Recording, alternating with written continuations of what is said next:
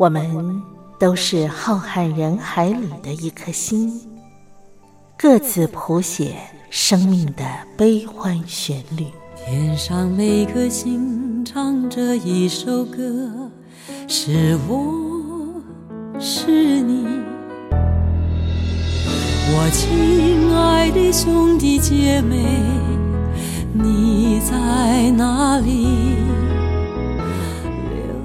亲爱的兄弟姐妹，你在哪里？茉莉邀请您一同听心灵在唱歌。让我们更加靠近。微微笑的星星说：“永不分离。”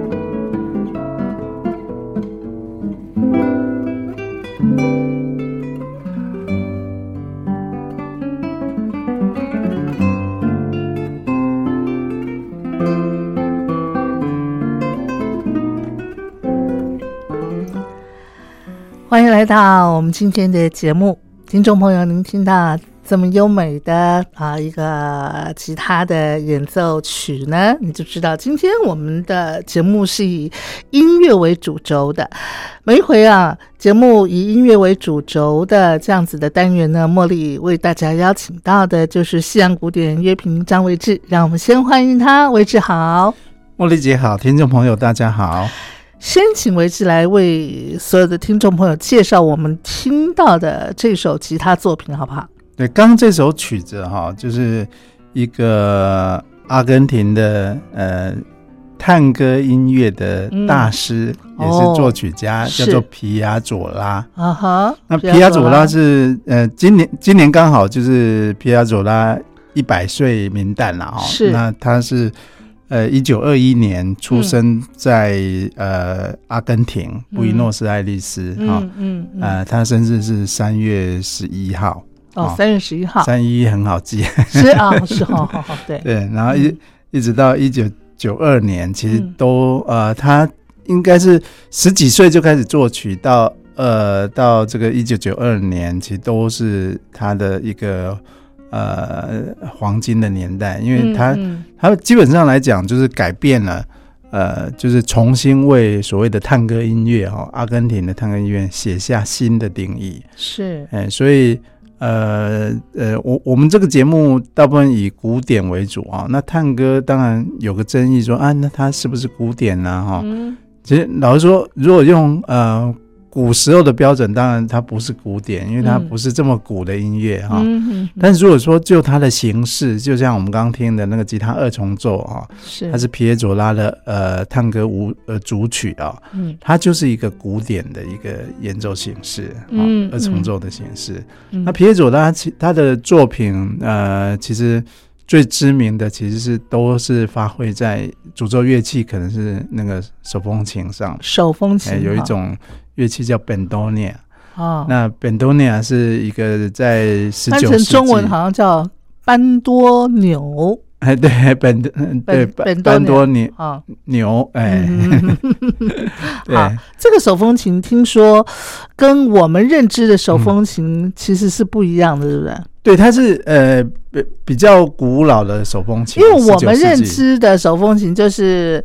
呃，后来改良了右手键盘啦对，右手弹键盘，对不对？对然后左手是要拉那个风箱嘛。对对对对好，对这是我们认知的手风琴。那会比较好演奏一点，因为你至少呃单手，然后五只手手指头都能用。是，但是，一般呃一般的手风琴其实没那么容易，就是说像这个班本多涅啊嗯，在嗯。十九世纪这种嗯，撇佐拉，呃，他是从小就摸这个乐器，所以他也是演奏这种 bandoneon 的这个行家，这个演演奏演奏者嘛，哈。他一生的作品大部分都是以他主奏为主。哦，所以他主呃，就是他其实呃，在二一年出生嘛，一九二一年出生，然后从小就开始摸这种乐器，嗯嗯，然后后来二十几岁去这个呃巴黎进修学音乐回来，嗯就嗯。就致力于这种乐器的创作。哦，那他这种创作的过程里面，他其实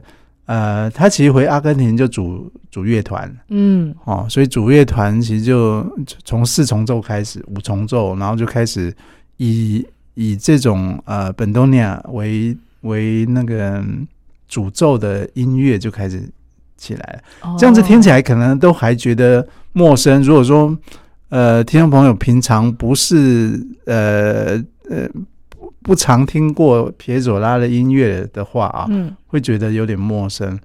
不如我们就是从呃他的音乐的本身哈，来开始慢慢进入皮耶佐拉的世界。好啊，由他的音乐，然后慢慢的来认识他哈。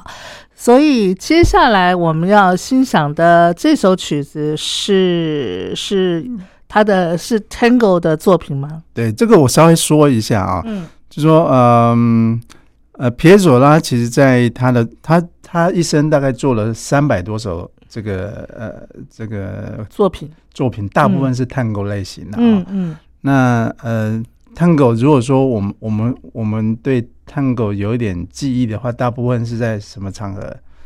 就跳那个国标舞。对对对对，是不是哈？国标噔噔噔噔噔噔，但你恐怕不能这么，期待是那种什么噔噔噔噔，对不是对啊？对对对，但是我们认知的 Tango 就是这样子啊。对，但是它确实是一个呃跳动的，就 tango 的一个特色，就是特性，它用很多断音，嗯，它它它哦用呃它哦断音用的很频繁。呃噔噔噔那噔噔舞者。噔噔噔，对。这样子吗？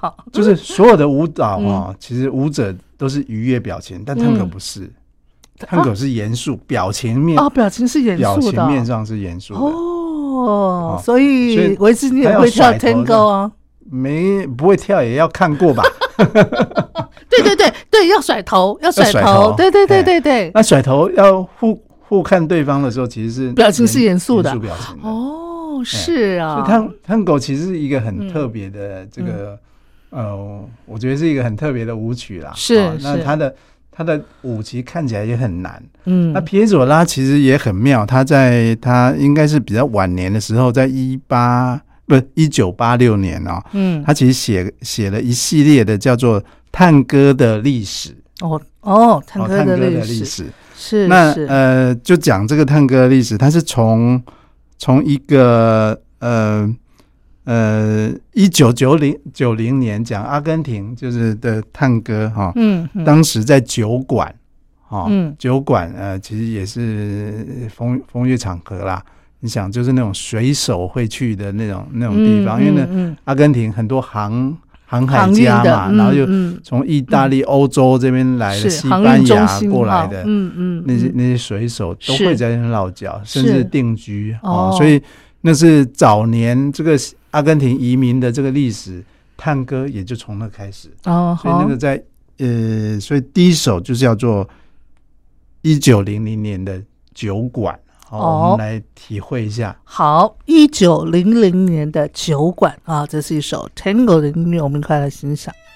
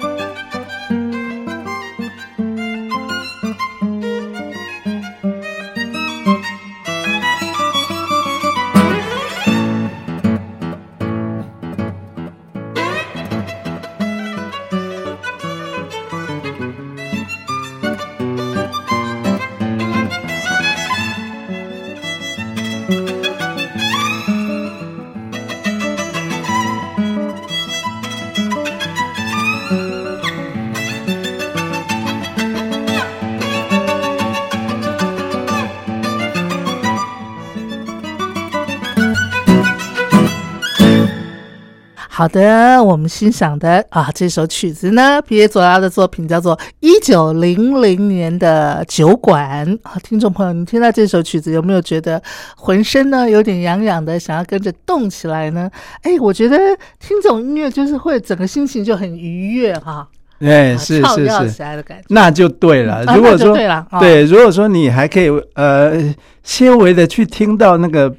他背景去想象那个呃酒馆的热闹的声音，嗯，里面有法国人、意大利人，然后是。西班牙人在那边交杂的交谈啊，谈论呃谈论这个呃不论政治啊啊，可能大部分在谈女人，然后在嘲笑警察。哦，那就对了，那就是那个那个当年在这个酒馆里面的这个水手。们的生活，嗯，啊，是来自世界各地的，是。好，那呃，当然是搭配着跳舞，嗯，好，那其实呃呃，这个这种乐器哈，就是在本多尼亚我们刚刚说的那种乐器，它其实是一个，就是它它的发源是来自于就是呃德国哈，嗯，发明这个乐器的人叫做，他的名字就叫本多年。哦。那本多年呃是在他是一八二一年出生，哎，这呃至今也刚好这个这个是是那个两百年。两两百年，嗯，那他他其实创作这个乐乐器哈，其实当年主要是为了德国的一些呃搭配呃一些德国民谣唱歌好唱的，嗯，那另另外一个用途是其实呃不是每个。教堂都有风琴或管风琴啊，所以它这个乐器其实，在一些呃小的乡下教堂很好用。嗯哼哼。呃，不过这个乐器其实说实在有点难，因为它它的它的那个两边的按键是截然不同的。嗯，我们一般如果说去想象啊，你如果去想钢琴的话，我们左手跟右手逻辑基本上不会有什么不同。哦。好像钢琴八十八键，你你你的规则是一样的，你你就是从呃呃白白键黑键白键黑键啊，再白键，对，那咪到发的时候就是白键白键，嗯嗯嗯，所以是是这样子一直上去的，嗯哼哼。那以这个来讲，这个按键哈，它两边的按键。排列的方式都不同，嗯嗯，那右手这边呢，它是它是低音的部分啊。那我怎么我怎么看到它那个按键的排列像我们那个电脑的那个？呃，比较像打字打字机键盘，对不对？比较像打字机键盘。左右左右手都一样嘛？对对对对对。嗯嗯，那那个演奏者哪记得住啊？那么多键盘啊，这就是困难的地方了。别说他自自己是从小摸这种乐器，但是他说这个。呃，因为它低音的逻辑跟高音高音的逻辑哈，真的是完全不同的，嗯按键逻辑都不同，是，所以你可以想象那个指法，因为它只有四只指头可以触碰到键键盘，同时四指，因为嗯。拇指必须要扣拉住住那个，扣住那个，对对对对，然后嗯这样这样子去按的时候，他说，呃，两边是非常独立的。他他形容说，这个呃，这个人的这个心智哈、嗯嗯嗯，都会有点 那个分裂吗？疯掉。哎那这样子就让我想到，嗯，如果在练这个叫什么本本多本多尼亚，本多尼亚的这个手风琴练得好的话，那个人哈，他的左右脑的开发是相当好的。对这个人巴哈一定弹得很好，哦，是哈，嗯，非常嗯独立，对对对对，对相当独立的对。对对对对。啊，说话说回来，这个探戈音乐哈，从呃一九零零年到在这边，本来呃十九世纪那个时候是在欧洲，为嗯。为的是民歌跟教堂哈、嗯这这个唱歌的用途、嗯伴奏用途嘛，嗯，方便嘛，因为它嗯。好携带。哈是。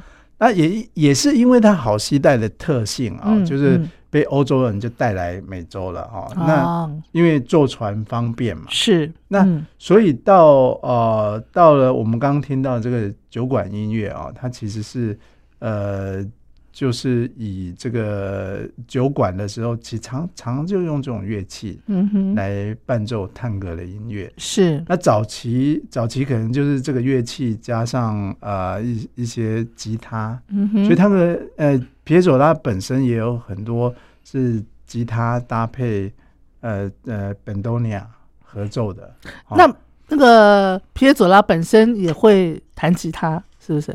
呃，我不确定他会不会弹吉他，哦但是他钢琴很厉害。钢琴很厉害，嗯，本多本多尼亚也很厉害，对对对对，是不是？是？呃，好我觉得会弹本多尼亚钢琴就不用说，啊，是哈，这这这这钢琴就考不倒他了。嗯对嗯所以嗯所以其实在，呃再回到酒馆那个场景，它伴奏，因为因为呃我们刚刚讲水手坐船好携带嘛，是。那那其实，在酒馆里面也是，那这个呃乐器本身不昂贵，嗯，所以其实很适合在这种小酒馆啊，嗯哼，呃做演奏。是，那嗯你可以想象那个场合，也可以搭配一些舞蹈啊，嗯哼，探戈的舞蹈就在这个嗯年代就就散布开来了。是，就是早年的阿根廷啊、嗯嗯。然后呃，持续来到这个三零年代，三零年代的时候，一九三零年代啊、嗯。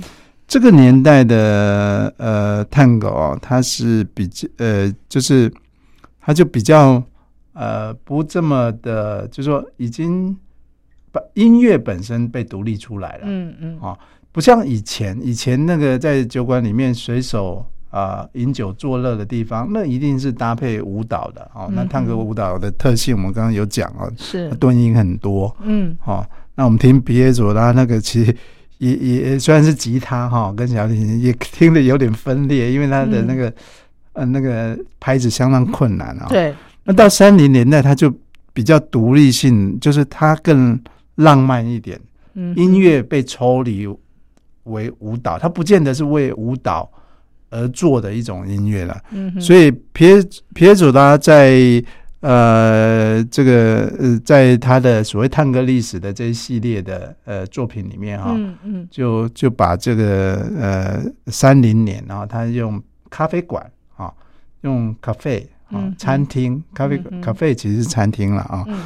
呃的标题来形容这个三零年代的探戈音乐。嗯，好，我们接下来就是要听这首曲子。对，，OK，一九三零的呃呃咖啡餐厅咖啡馆。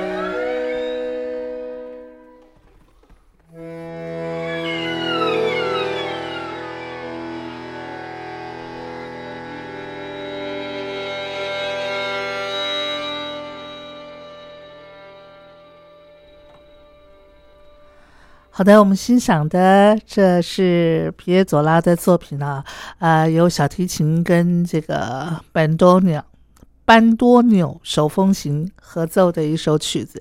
这首曲子的曲名叫呃一九二零年的一九三零啊一九三零年的咖啡咖啡馆对是吧？嗯对，其实整个呃这个呃所谓这个主曲啊，叫做名称名字，它的名字叫做就叫做探戈的历史。嗯那这个探戈的历史啊，其实它的原著是用呃吉他跟长笛，他是为吉他跟长笛而写。哦。皮佐拉其实很多作品后来都被再被改编嗯啊、嗯。成不同不同的演奏形式，嗯。因为他他的作品其实其实是很很有现代精神，是。所以呃其实也不局限于就是说是跟某些特殊乐器去去搭配，例如说呃就很适合比例呃像前一首是小提琴，嗯嗯。来取代本多尼亚的这个这个角色，或是用本多多尼亚来替代小提琴，嗯。都是在他乐器里面可以去很自由的改编，嗯嗯跟嗯、用不同的呃形式来演奏的。嗯哼那接下来这个探戈历史啊，就就来到六零年代啊，嗯。六零年代的标题它叫做夜总会啊。哦那夜总会这首曲子呢，哈，它是有一个背景，就是说来到六零年代的探戈，事实上，呃，它它的变化是，那，那个时候的阿根廷啊，嗯。它其实是呃变得比较国际化了，嗯。就它也比较多国际之间的交流，是。哦，来自巴西的人哈，然后南美洲不同地方的人来，巴西的人来就把那个巴塞诺瓦嗯嗯的那嗯。种呃那种曲风带进来了。是哦所以嗯。这个六零年的这个呃这个音乐啊、它是它的探戈的形式是比较更混搭一点的，哎嗯。嗯混搭到比较南美的这这样的一个那应该就会感觉上整个的那个呃情绪是比较开朗一点，嗯比较轻松一点了哈，是不是？因为我记得我记得你刚刚开始一开始介绍这个本多尼亚的演手风琴的演奏是比较悲伤的嘛哈。呃呃对啊。然后那个 Tango 的音乐又是比较严肃的嘛，以前就有那个，不是表情严肃，不代表那个音乐严音乐还是很跳跃的、啊。但是他，我说那个舞者的表情是舞者表情要严肃了。嗯对好，那我们接下来欣赏这首曲子是一九六零年代的。对，夜总会。好，来一块欣赏。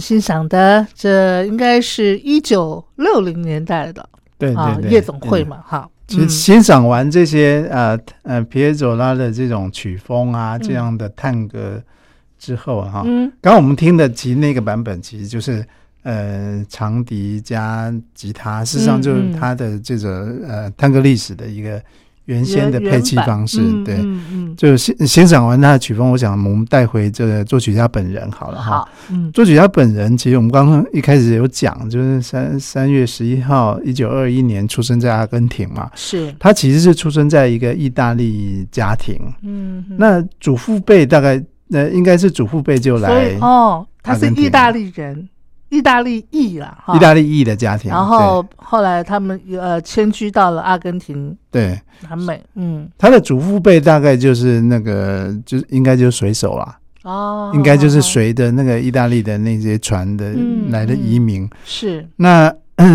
呃，移民到阿根廷，其实呃经济状况也不是很好哦，嗯在那个年代，也呃虽然在美洲是没有像欧洲那边的战争啊，是，那嗯，世界经济也萧条，所以所以他们一九二五年的时候，就就皮耶佐他四岁的时候就移民到纽约，哦，就又搬到纽约对，就搬到纽约。其实为了更好的生活，很多移民在呃今天这个年代也是嘛，其实很多哦那个什么。呃，中亚的呃移民会跑到欧洲去哦，嗯其实也都是嗯为了嗯、呃要想要有更好的生活。是，那到纽约，纽约当然是一个复杂城市啊、嗯真它是一个大城市嘛，所以它的移民也很多，嗯所以嗯，纽约那我们如果看过像那个《教父》那个电影，你知道嗯。帮派，嗯，就是意大利帮派啊，嗯。其实在在纽约是蛮影响力蛮大的，，对很多暴力啊，嗯就街头嗯暴力在在嗯那边发，所以皮耶佐他从小是在那样的环境啊，就是哦，他是也是帮派家庭吗？没有，他不是帮派家庭啊，不过他的哦周围的环境是这样，哦所以你知道他是就可以，他是可以适应那种街头生活的，嗯，就他不是生在一个什么多么养尊处优的环啊，境，他是生在渥的哈，从小是混街头的那、哦这种啊、嗯所以所以他其实在，在后来的过程里面，比比如说他音乐，他的音乐没有办法被国人接受啊，嗯哈、还嗯。曾经就是呃引引发这种呃还在街上还被人家揍哈，这个在后来嗯其实他都都有发生过哈，所以，哦，但他自己是理解这种街头文化了。嗯哼，那嗯，那跟这个本多尼亚的这个缘分哈，来自他八岁的时候哈，嗯哼，他爸爸从一个当铺啊，就就买了一个 这个呃手风琴。琴回来嗯，给给他玩啊。是，那所以呃，其实皮耶佐拉八岁开始，他就有机会呃把玩这种这种呃手风琴这种乐器啊，也接接触到音乐，这也是他的音乐的这个启蒙。是，那除了这样的乐器之外，其实他 他家有很多唱片啊。嗯嗯，那唱片里面，他可以听到探戈的音乐啊，纽约很流行的爵士啊，嗯，或是像巴哈的音乐，其实都在唱片里面，他可以吸收到。嗯嗯，所以他的音音乐的启蒙，就是在这样的混搭的环境里面，嗯，嗯呃，成长的。是，那他本多尼亚其实很有天赋，他也学得很快啊，所以，嗯，所以他在一九三四年的时候啊，嗯哼，就被一个那个知名的本多尼亚的演奏家叫做 Carlos Gardel 嗯，哦，给物色到了。哦我就觉得这小孩很有潜力天赋很有潜力，而且，嗯、因为 Carlos 这个人，他其实是当时应该是明星了啊、是。本多尼亚的那个明星，四处旅行了哦。嗯。那呃也也拍片，嗯，所以也要呃呃那时候他在电影里面哈、呃就就觉得说他要一个呃小孩的角色哈、嗯嗯，他他就跟着他拍片，就把他呃他是一个送报童哦。十三岁的时候就上上了大荧幕，哦，就就演电影了，对，就演电影、啊哦派给他一个角色，不过也就拍了这一部啊。OK，那呃，后来这个卡洛斯就非常欣赏他，嗯。因为卡洛斯有个乐团啊，他他就想要想要问这个呃皮亚佐拉嗯，那个能不能跟着他去去四处旅行演奏？嗯嗯哼。哈、嗯。然后皮亚佐拉就回来征询他呃家人的意见，嗯，嗯。想要跟这个卡洛斯哦去四处旅行。是。哦，你可以想象莫扎特更小的时候就跟着爸爸四处旅行。嗯嗯，幸好这个呃这个呃比亚佐拉爸爸不是莫扎特爸爸哈、好所以他不允许他去。他当然很挫折哈、他当然很挫折。不过也是因为这个不允许啊、嗯其实救了他一命。因为一九三五年这卡洛斯的乐团啊，嗯，因为飞机失事，全团就灭掉，哦，是哦，哎，全团就不见了。哦，哎那真的所以他真的是嗯，算是他逃过生命中的第一劫。哎是是，他如果跟着卡洛斯去旅行，一九三五年的那个飞机失事事件，他可能他就没有掉下去了。哎嗯嗯嗯，那皮耶佐呢？呃，没有放弃他音乐的梦想。嗯 他十七岁好、就开始组团了。十七岁对，第一个五重奏就是从十七岁开始。哎，他那那真的是一个 怎么讲，就是音乐才华非常洋溢的一个孩子。想想看，我们十七岁的时候在干嘛？哦，我们也有可能组团了哈，但是就就那个团跟这个团就是完全不一样。孩孩子们的那个 band 有可能了哈。对对对嗯嗯那十七岁组团演出，其实就越来越红啊，嗯所以他经济也越来越独立。是，哎嗯，然后到了十九岁，一一九三八年的时候，他是回到阿根廷，这时候他更是把这个本多尼亚啊、嗯。发扬光大。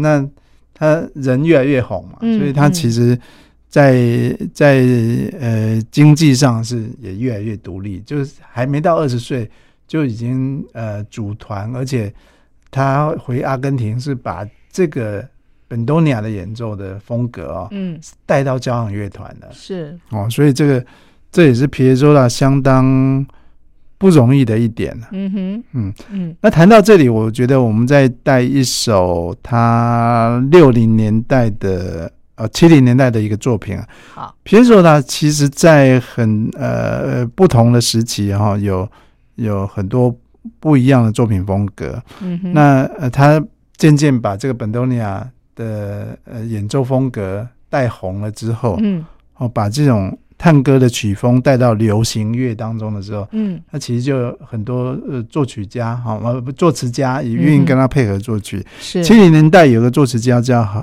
何 Ratio 哈嗯何瑞修，然后就也是当时写歌很有名的作曲家，就跟他合作了这首歌哈，嗯他的。他的原著也，他这个原作跟跟上一首一样，他是为了吉他跟呃长笛呃嗯而写的。嗯那事实上，呃，它是改编自一个呃阿根廷的这个流行歌哈，嗯名字叫做《可悲的人》。，OK，嗯好，那我们就一块来欣赏这首曲子。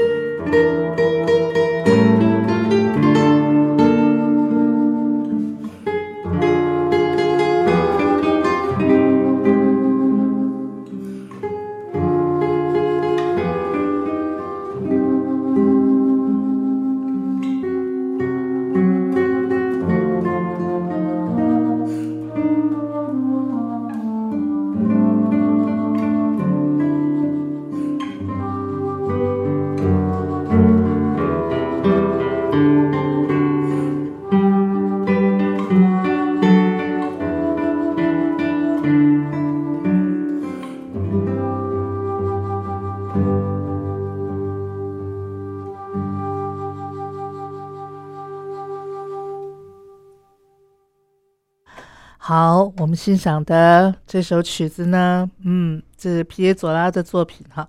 这首曲子的曲名，再请维志来跟我们重复一次。刚才我们欣赏的这首曲子，它它其实是一阿根廷的一个 作词家叫 Horatio 写的，呃，可悲的人。嗯嗯嗯。好，那我们刚才介绍啊，皮耶佐拉啊，我们知道他的基本背景，他是意大利裔，然后呢。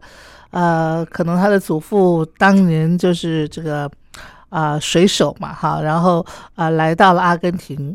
那在阿根廷啊，这个经过了两代之后呢，呃，皮耶佐拉其实也是很年幼的，三四岁的时候又随着家人搬到了纽约，所以他才有机会接触到啊一些比较传统的古典音乐的啊的这些知识啊背景啊，哈。嗯，说到这个知识背景哈，其实，嗯，他接下来就是因为他回到阿根廷嘛，哈，他的际遇其实，呃，也也有一些不一样的际遇，因为他那个时候已经很呃自己组团，然后也也把本多尼亚带带到这个交响乐团的形式啊，是。管弦乐团，所以他其实是呃有一定的经济能力的，在二十岁以前就就算蛮有名的啊，嗯哼，所以他。自力更生，呃，可以去再学更好的音乐哦。所以他他有有有经济能力，就可以再去学音乐。这个时候刚好也也也是在在那个阿根廷的那个鲁宾斯坦，嗯嗯，也也看中了这个小孩，也给他一个建议，就说建议他去学学琴。嗯，所以他。学钢琴吗？对，学钢琴。他其实呃，学钢琴的能力跟指挥的能力，都渐渐在他这个二十来岁的时候，嗯，培养起来。嗯嗯。然后在二十二岁的时候，他呃，跟他第一任的这个呃老婆结婚，叫 Daddy，Daddy Wolf。哈，嗯。皮耶佐拉一生的婚姻一共有几次？四次啊，这是第一个。但第一次第一次的婚姻，呃，是唯一有小孩的哈。所以，其实，在我们现在还看得到的一些皮耶佐拉的纪录片啊，嗯，其实就有他的小孩出来现身说法，嗯哦，在形容他爸爸。是，其实小孩跟他很陌生，因为他他的。他的重心，一方面他的重心可能都是放在音乐，嗯，那他又组团，是，所以乐团比较像他的家人，而不是他的家人像他的家人，所以，所以他们小孩在在分享这对皮耶佐拉，当然是，嗯，觉得觉得还是为他父亲骄傲，但只是说他其实并没有很好的这个父亲的角色在里面。他有两个小孩，一个叫嗯 Daniel。也叫戴安娜，嗯 嗯，那也是在呃，Daniel，Daniel 其实也有点走他的路哈，也走走走音乐的路线，嗯，那 戴安娜就就比较没用，嗯哼，所以嗯，在结婚之后，他的呃呃曲风哈，探戈的曲风就越来越实验性，嗯，哦，到了五零年代，他开始帮这个。一些电影啊，做配乐啊，嗯哼，哦，然后呃，这个时候他开始思考，就是说他的音乐要呃要再继续深造，嗯嗯，哦嗯，走向古典的路线。是，嗯，那我想呃走向古典路线，我们就呃放到后面来说，也许我们在。介绍另外一首歌哈，嗯嗯，呃，这这首曲子是也差不多是七零年代作品啊，是呃，我叫做呃 Five Pieces，就是五五首小品里面的一首浪漫曲。那它也是它是一个吉他独奏哈。OK，那那我想今天时间也差不多，我们就用这首吉他独奏来来下一个句点。好的，那我们啊，今天呢，啊，就啊，节目呢就进行到这首啊歌曲之后哈。那呃，在呃听这首歌曲之前呢，那为止我们就先跟听众朋友说，下回见喽。好，拜拜拜。